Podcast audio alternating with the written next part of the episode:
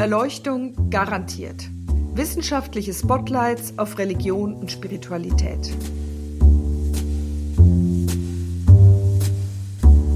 Urzeitmythen, Glaubenskriege, Heretikerinnen und religiöse Revolutionäre. Leere und volle Kirchen, Moscheen und Tempel, Fragen nach Leben und Tod und neuer Spiritualität. Ethik in Politik und Wirtschaft, aber auch Rituale, Digital Religion und Spiritual Care. Das alles treibt uns um. Uns, Forschende und Studierende derselben Fakultät, und darüber werden wir in diesem Podcast sprechen. Ich, Dorothea Lüttekens, bin Religionswissenschaftlerin und derzeit Dekanin der Theologischen Fakultät der Universität Zürich. Vor ungefähr einem Jahr ist eine Frau zu unserer Fakultät gestoßen, bei der es in meinem ersten Telefonat mit ihr um den Geheimdienst ging. Und zwar sowohl um den deutschen als auch um das schweizerische Pendant. Das hing zusammen mit ihrer Forschung zu Salafisten und Salafistinnen. Die hat sie nämlich an meinen Lehrstuhl nach Zürich gebracht. Und ich bin sehr froh, dass das geschehen ist und noch schöner, dass sie jetzt gerade hier am anderen Ende der Leitung sitzt. Hallo Mira. Hallo Dorothea. Die meisten haben ja, wenn sie an Salafis denken, vor allem negative Assoziationen. Oder sie wissen dann überhaupt nichts über sie. Kannst du ganz kurz zu Beginn dieses Podcasts etwas zu dieser muslimischen Gruppe sagen, was sie auszeichnet? Ja, sehr gerne. Also erstmal sind Salafis nur Leute, die besonders dolle so leben wollen, wie die ersten drei Generationen von Muslimen wahrscheinlich gelebt haben. Und die möglichst wenig Neues in ihre Religiosität bringen wollen. Also möglichst so leben wie die Menschen um Mohammed. Das heißt, sie benutzen keine Mobiltelefone, haben kein Fernsehen, kein Internet, keine Zentralheizung. Das tatsächlich eher weniger. Es bezieht sich eher auf die religiösen Vorschriften, von denen sie glauben, dass die damals besonders gut befolgt wurden. Also wie lang ist der Bart und als Mann trage ich kein Seidenhemd und äh, ist das die auch die Erklärung dafür, warum Salafis die Burka ablehnen? Das ist genau der Grund, richtig. Die Burka das ist ja so eine Verschleierung, wo man vor den Augen eine Art Sichtgitter hat und ansonsten ein ganz weites Tuch um den Körper. Und das trägt man in ganz bestimmten kulturellen und geografischen ähm, Kontexten vor allem. Und Salafis nun sagen, das ist so kulturell und regional spezifisch, das hat mit dem Glauben nichts zu tun und Gott kann auch nicht wollen, dass man sich so anzieht. Der will, dass wir uns nur danach orientieren, was früher die Leute auf der arabischen Halbinsel zu Mohammeds Zeit getragen haben. Und deshalb trägt man dann auch keine Seide, weil es die damals nicht gab. Jein, das hängt eher mit Bescheidenheit zusammen und damit, dass man in der Gesellschaft von anderen Leuten ähm, nicht hervorstechen wollen sollte, ähm, weil man zum Beispiel einen, einen bestimmten Reichtum und ein, eine gewisse Prunksucht mit Seide symbolisieren könnte. Deswegen versuchen die auch, die Hosen ähm, nicht so lang zu tragen, weil es zu Mohammeds Zeit als arrogant galt, lange, schleifende, elegante Gewänder zu tragen. Also Salafis haben häufig so die Knöchel frei. Das mhm. kann kann einfach ganz normal hipsteresk aussehen. Ja, so Hochwasserhosen tragen ja viele Leute, viele junge Männer. Aber bei Salafis hat das häufig ähm, den Grund, dass sie nicht wollen, dass das Hosenende im Höllenfeuer schleift, weil sie so arrogant sind. Okay. Du kannst du dich an den oder die erste Salafi erinnern, die du kennengelernt hast? Ja, das war ein ähm, sehr gut gekleideter älterer Herr, ein Augenoptiker. Ähm, mhm. Und neben der Tatsache, dass er ein Optikergeschäft führte und Brillen verkaufte, ähm, war er auch sehr engagiert in einer äh, salafitischen Gemeinde. Und der hat mir ähm, eine Mappe gezeigt, in die er minutiös oder in der er minutiös dokumentiert hatte, welche Flyer gegen den IS und gegen Al-Qaida äh, seine Gemeinde alle schon herausgegeben hatte. Also der hatte in dem Moment, wo ich diesen Raum betrat und ähm, ihn begrüßte, hatte er das Gefühl, er müsste ähm, mich darüber informieren, dass er jetzt aber keiner von denen wäre, die Bomben gutheißen, sondern äh, dass er das im Gegenteil verurteilen würde. Ist er da ein ein Einzelfall? Also würdest du sagen, die meisten Salafis sind eigentlich schon auf Seite des IS und der Gewaltbereitschaft oder eher die meisten auf der Seite deines Augenoptikers? Die sich davon distanzieren möchten? Also die meisten Salafis würden in der Tat sagen, Dschihadis sind gar keine Salafis. Ähm, nicht nur, weil. Stopp, die, ja. was sind Dschihadis? Das musst du auch erklären. Ja, das ist, das ist eher ein aufgepfropfter Terminus, den ich jetzt nehme, um die zu bezeichnen, die mit Waffengewalt einen bestimmten theokratischen Staat durchsetzen wollen. Also mit, mit islamischen Gesetzen und bestimmten Vorschriften für Männer und Frauen, keine Zinsen und so weiter und so fort. Also ein theokratischer Staat nach einer bestimmten islamischen Fassung wäre dann eben keine Demokratie. Genau, Dschihadis würden sagen, in dem Moment, wo das Volk die Gesetze gibt, ist das Volk sozusagen, hebt sich an Stelle Gottes und ähm, macht äh, Götzendienst an sich selber. Jetzt sind ja. aber eben nicht alle Salafis auch Dschihadis. Nee, äh, ganz, ganz wenige und vielleicht werden einige welche, dann müssen die sich in den meisten Salafi-Moscheen aber nicht mehr blicken lassen. Ähm, das hängt vor allen Dingen mit theologischen Unterschieden zusammen. Ja, äh, da muss ich jetzt, glaube ich, nicht ganz tief drauf einsteigen. Aber ähm, wenn man die verstanden hat, dann versteht man, dass gewisse kriegerische Handlungen für die meisten Salafis gar nicht möglich sind. Würdest du denn sagen, dass du die Sorgen, die manche Menschen jetzt in unseren demokratischen Gesellschaften haben, dass die vollkommen unberechtigt sind im Hinblick auf alle Salafis oder kannst du die ein Stück weit nachvollziehen? Ähm, die kann ich natürlich nachvollziehen, weil es relativ wenig Wissen zu Salafis gibt. Und das geht mir in Bezug auf andere Phänomene auch so. Wenn ich was gar nicht kenne, dann habe ich erstmal Angst oder Sorge oder finde, das sollte weggehen. Ähm, aber tatsächlich die meisten Salafis äh, halten einen theokratischen Staat für sowas wie, naja, vielleicht das christliche Himmelreich, um jetzt mal einen mutigen Vergleich zu ziehen. Also das ist schön, wenn das irgendwann mal kommt mit Weltfrieden und allem, aber bis es soweit ist und sich alle Leute freiwillig für friedliches Miteinander entschieden haben in dieser Form, da dauert das noch ganz, ganz, ganz lange. Und die meisten Salafis verfolgen das auch nicht konkret aus religiösen Gründen. Die sagen, wir haben die Stärke gar nicht. Es gibt noch gar nicht genug Muslime, die das wollen. Und deswegen ähm, leben wir hier in der Demokratie, solange bis das genug Leute wollen. Und äh, wir haben hier einen Schutzvertrag mit dem Staat, äh, in dessen Grenzen wir leben. Und deswegen gehen wir dagegen nicht vor. Mhm. Was ich manchmal schwierig finde, ist, wenn ich so mitbekomme, dass wahrscheinlich auch nicht, aber einige Salafis eben grundsätzlich zum Beispiel weltliche Gerichte nicht akzeptieren. Das finde ich dann so aus einer rechtsstaatlichen Perspektive schwierig. Vollkommen. Aber das ist dann auch wieder das eine, was einige ja, Takfiris, also un, schnell Unglaubensbezichtiger sagen. Das sind nicht die meisten Salafis, das sind sogar recht wenige. Und was sie dann wirklich tun. Also ein Beispiel ist, dass Sabri Ben Abda, äh, nachdem er von Pierre Vogel in einem spontanen, äh, in einer spontanen Schlägerei ein blaues Auge verpasst bekam. Oh, die, kannst du uns noch sagen, wer das ist? Genau. Pierre Vogel erstmal ist ein, ein Prediger und einige Salafis würden auch sagen, ein politischer Aktivist. Die gucken sich dessen Videos nicht so gerne an häufig.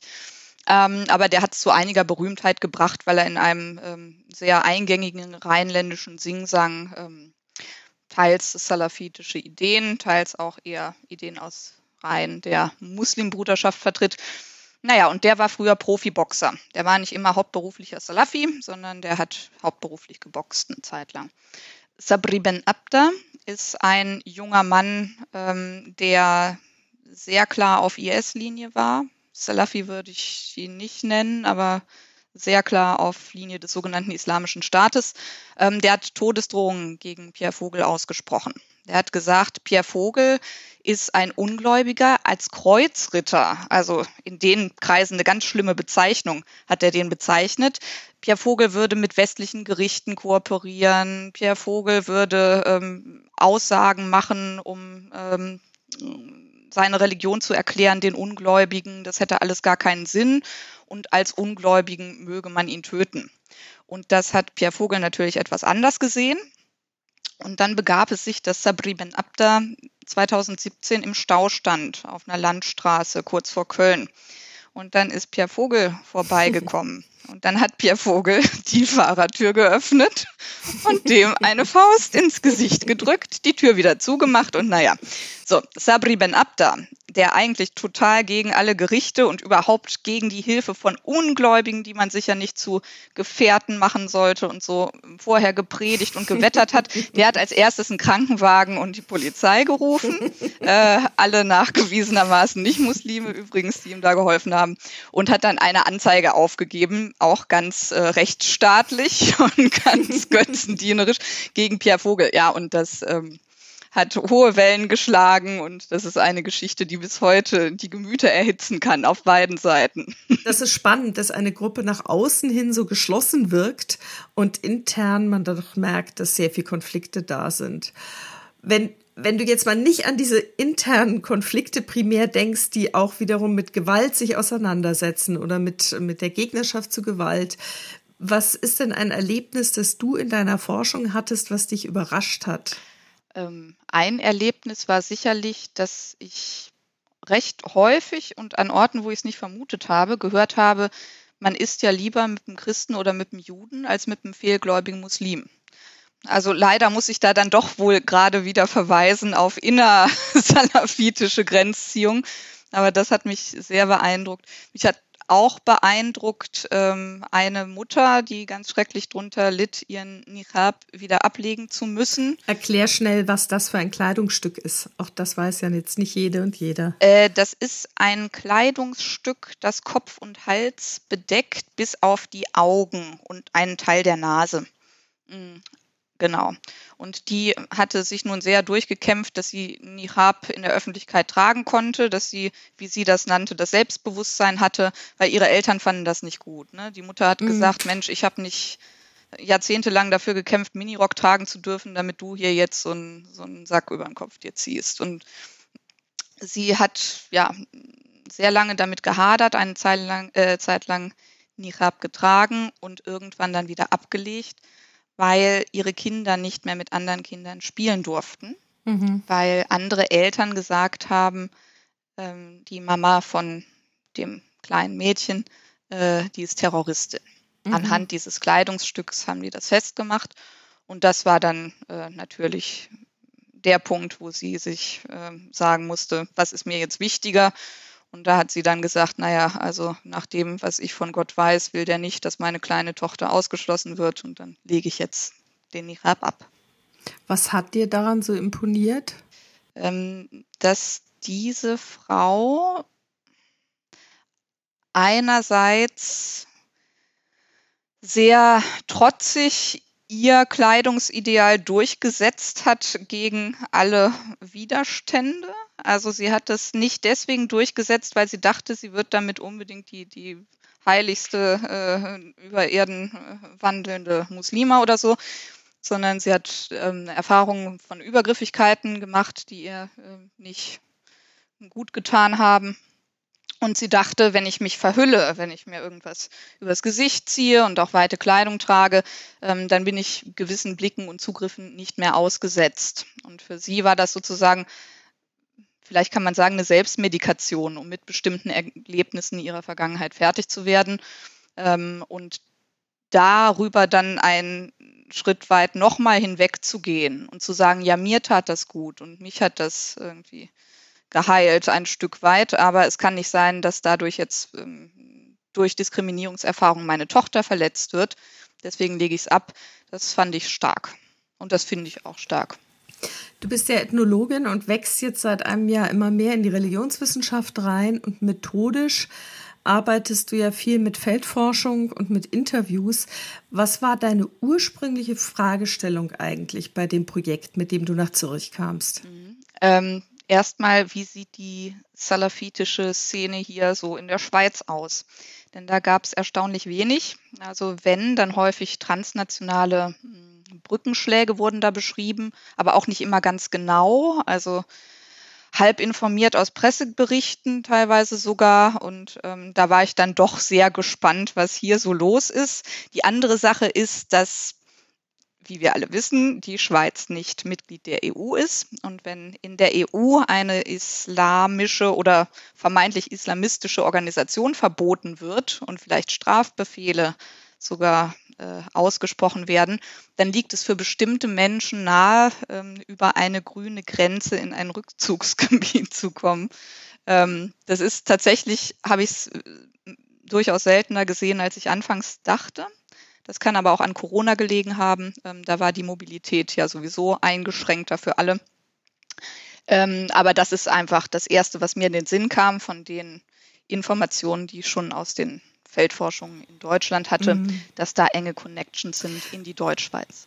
Darf ich nochmal ganz kurz zurückfragen? Das ist ja auffällig, dass du sagst vermeintlich islamistische. Das heißt, du würdest die Salafis nicht als islamistisch bezeichnen ich weiß gar nicht, was islamistisch heißt. Es wird häufig verwendet in Durchsuchungs- und Haftbefehlen.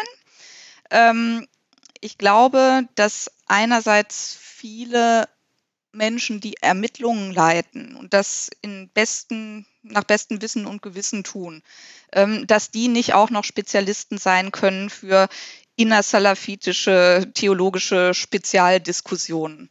Und wenn jemand sehr laut auf Arabisch zum Beispiel predigt und dabei vielleicht einen längeren Bart trägt äh, und eine Hose, deren Schritt ein bisschen tiefer hängt, dann kann das bei manchen schon mal äh, Reflexe auslösen, weil die denken, mhm. naja, das, das klingt aber nicht so, als wäre das irgendwie was Gutes.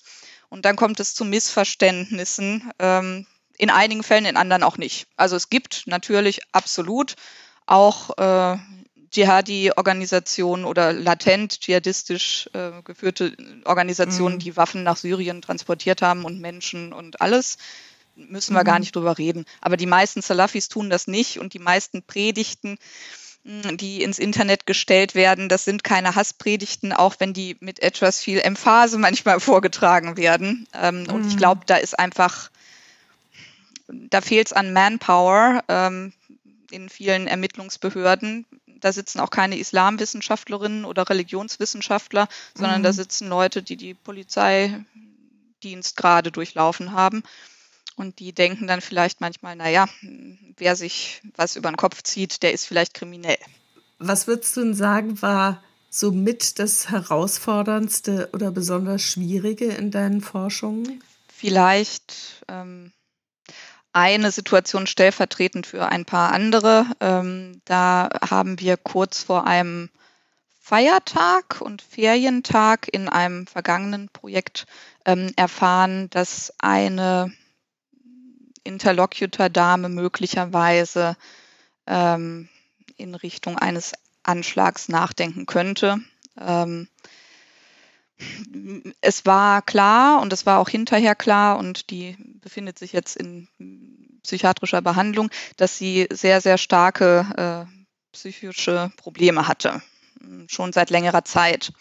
Und uns war sehr klar, wenn wir jetzt ihre äh, Aussagen frame als da spricht eine Salafi-Moschee-Gängerin, mhm. dann wird also uns uns meint jetzt du und direkte Kollegin. Genau, genau. Wir haben das im Projekt besprochen, weil wir mhm. nicht das Gefühl hatten, dass wir das alleine entscheiden konnten jeweils. Mhm. Ähm, wir hatten das Gefühl, wenn wir jetzt mm, bei bestimmten Kontakten anrufen und Behörden anrufen und sagen, die kennen wir aus der Salafi-Forschung und die hat das und das gesagt, dass sie dann als sehr, sehr junge Frau ähm, behandelt würde wie eine Schwerverbrecherin ähm, wir waren gleichzeitig, weil wir sie etwas kannten, ähm, sehr überzeugt, dass sie einen psychotischen Schub gerade durchleidet.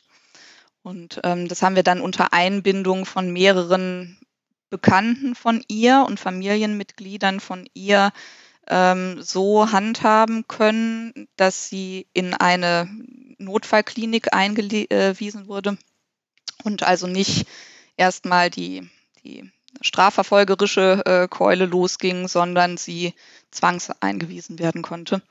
Ich glaube, im Rückblick war das richtig.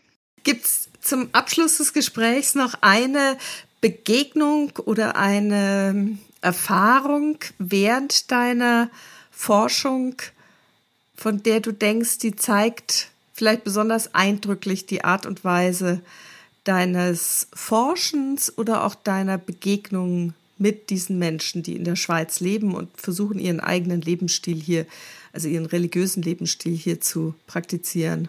Also vielleicht etwas sehr Schweiz-typisches, das ich hier häufiger gehört habe als mit Interlocutors in Deutschland beispielsweise.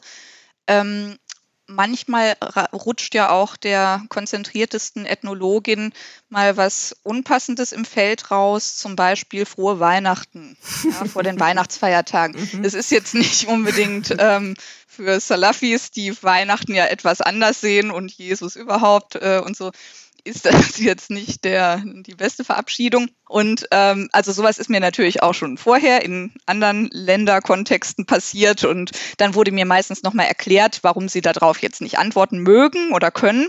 Ähm, und hier in der Schweiz wird häufig gesagt, ich wünsche Ihnen, was Sie mir wünschen oder ich wünsche dir, was du mir wünschst. Also eine sehr höfliche Art, nicht dem anderen ins Gesicht watschen zu müssen, äh, du bist für mich eine Ungläubige und deswegen antworte ich dir jetzt nicht. Und gleichzeitig aber auch mit dem Glauben ganz konform zu gehen, indem man nicht äh, aus Konventionen irgendeinen Glückwunsch erwidert, an den man nicht glauben kann. Und sehr elegant und trickreich fand ich dann doch immer dieses Ich wünsche dir, was du mir wünschst.